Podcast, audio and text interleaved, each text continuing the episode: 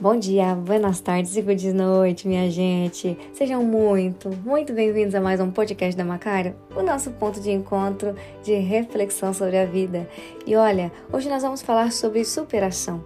E para falar de superação, nós precisamos entender que ela é parente da resiliência. É necessário entender que toda pessoa que já passou por algo em sua vida que o colocou em uma situação onde se sentiu fraco, ou com sentimento de impotência. Talvez você seja essa pessoa que eu estou falando agora. Ou talvez você conheça alguma pessoa que já passou por essas situações em que eu vou citar agora, como vencer uma doença grave, conseguiu realizar algo que parecia impossível, venceu a maldade, a dor e o medo, passou por dificuldades financeiras, teve a sua fé extremamente abalada, sobreviveu a um término, enfim. Se você passou por algo e superou, se venceu desafios, se foi além do que podia, achou que não iria aguentar, mas aguentou, então sim, você é resiliente.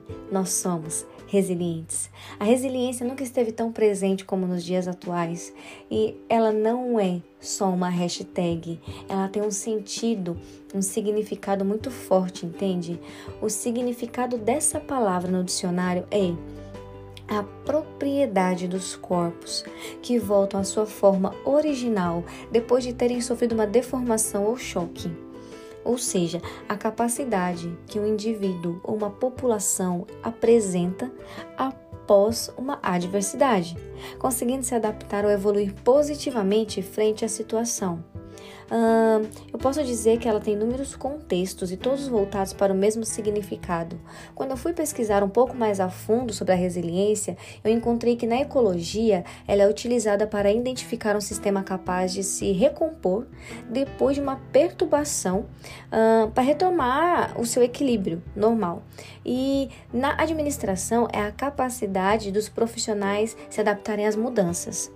Olhando também na visão da psicologia, é a capacidade que o indivíduo tem ou desenvolve né, ao enfrentar os seus próprios medos, as suas lutas, as suas crises e ainda assim voltar a ser aquilo que era antes. Ou seja, gente, a resiliência então significa voltar ao estado normal e sim ser aquilo que a gente era antes de uma crise, de um desequilíbrio, de um choque ou de uma pressão.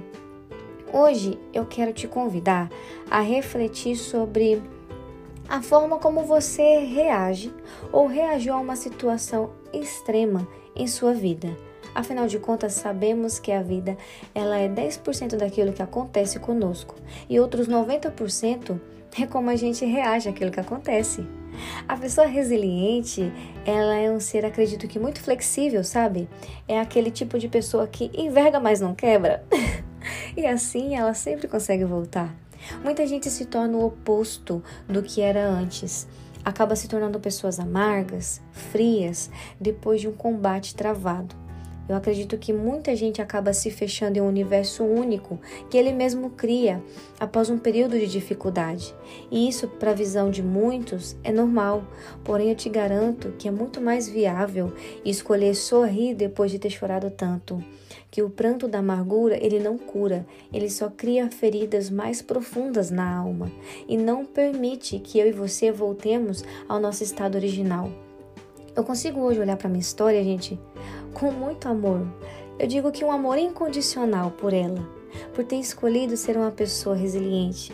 E eu me inspiro em tantas outras que também fizeram essa escolha. E olha, eu não estou me referindo somente a pessoas famosas, não estou me referindo somente a Nelson Mandela, Thomas Edison, Oprah, mas também as pessoas anônimas que todos os dias têm as suas lutas, né, os seus combates, que estão ali travando para vencer. Afinal, eu sempre falo que só os nossos sapatos sabem por onde caminharam e quanto as suas solas foram gastas expostas a tempos de sol e chuva. E já dizia Caetano Veloso, né? Cada um sabe a dor e a delícia de ser o que é. E por suas razões e por nossas razões, escolhemos não perder o brilho, a nossa bravura, a beleza e os nossos ideais. Nós não escolhemos nos tornar, digamos que, aquilo que nos feriu, entende? Eu não posso ser aquilo que me feriu. Eu escolhi me transformar e você precisa escolher ser transformado. Nós não podemos ser monstros por termos sido tratados com monstruosidade pela circunstância da vida. É, pare um momento e olhe para você.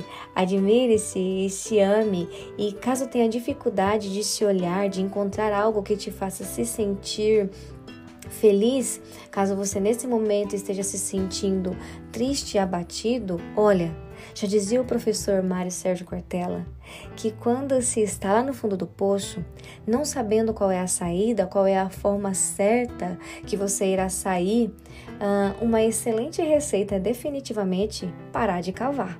Se você está passando por um momento difícil, o caminho mais viável é reprogramar a tua mente. Entende que eliminar os maus pensamentos vai te ajudar a manter a sua imunidade mental, vai te mostrar que realmente essa é a base para criar uma resiliência emocional.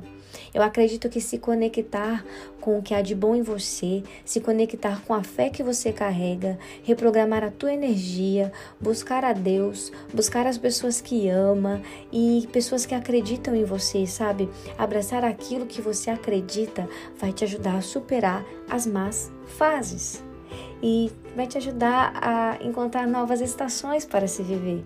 E acima de tudo, nós precisamos aprender com a capacidade de se adaptar, de ser flexível e de não se romper. Assim, você não vai se perder daquilo que você é e com toda certeza você será uma pessoa capaz de sair de qualquer poço e de vencer qualquer dificuldade. Que Deus nos abrace, que Deus nos abençoe e que Ele nos ajude cada vez mais a sermos agraciados e resilientes. Um beijo e até logo!